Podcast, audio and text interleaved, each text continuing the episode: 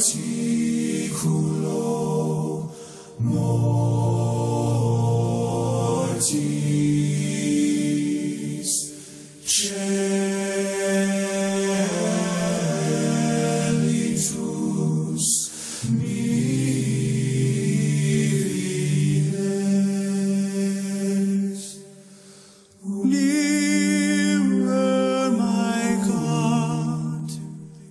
Livro do profeta Isaías, capítulo 7, do verso 10 ao 14. Está escrito: E continuou o Senhor a falar com Acás, dizendo: Pede ao Senhor teu Deus um sinal, quer seja embaixo nas profundezas ou em cima nas alturas.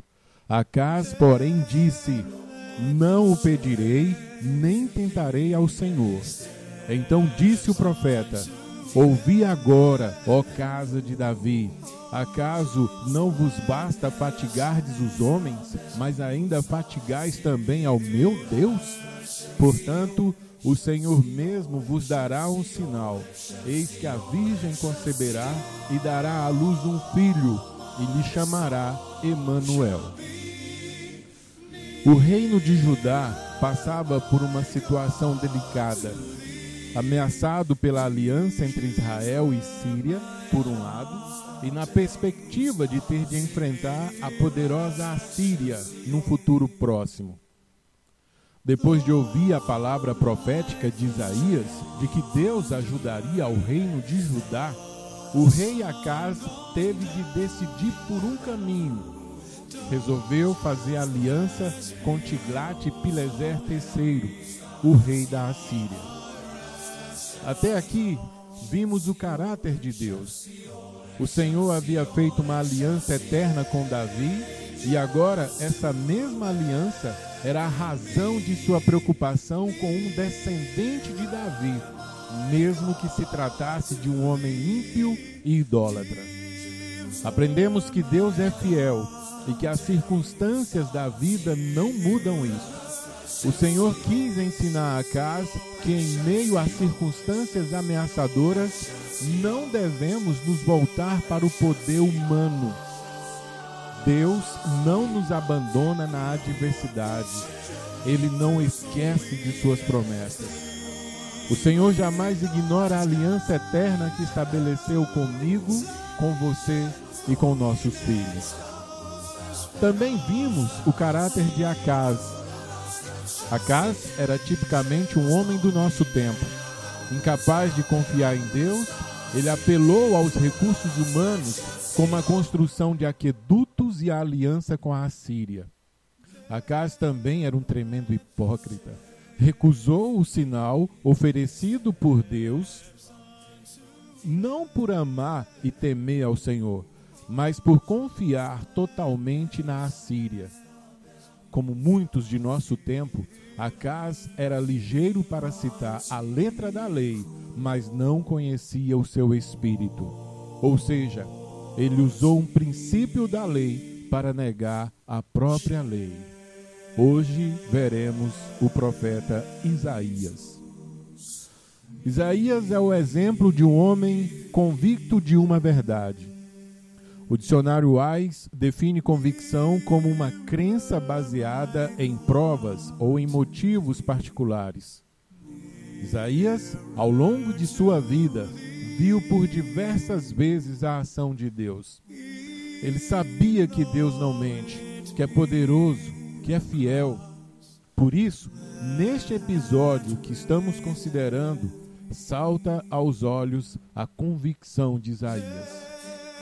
Isaías estava convicto da verdade de Deus. Tanto é assim que, em obediência ao Senhor, o profeta levou o filho à presença do rei. Você pode ver em Isaías 7,3. O que poderia colocar tanto a sua vida quanto a de seu filho em perigo, conforme a reação do soberano.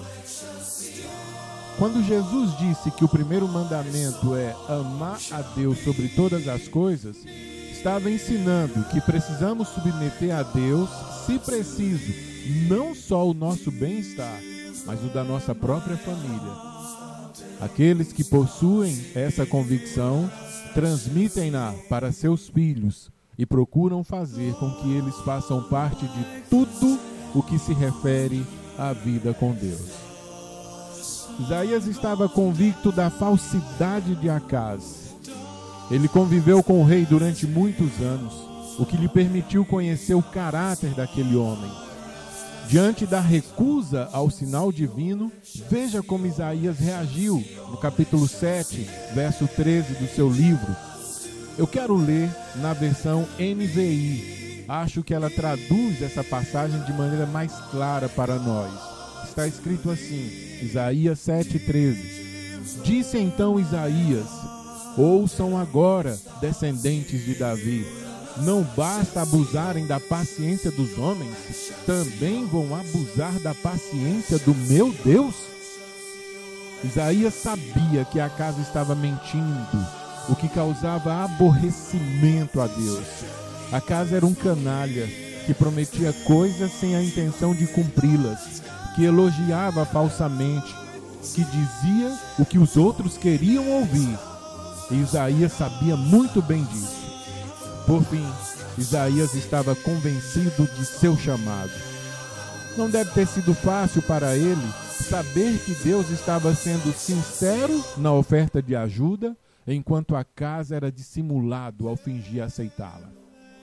Mas nenhuma coisa nem outra desestimularam Isaías.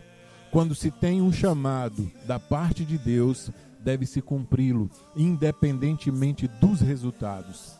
Não fomos chamados para converter as pessoas, mas para evangelizá-las. Não fomos chamados para endireitar as pessoas, mas para aconselhá-las e discipliná-las.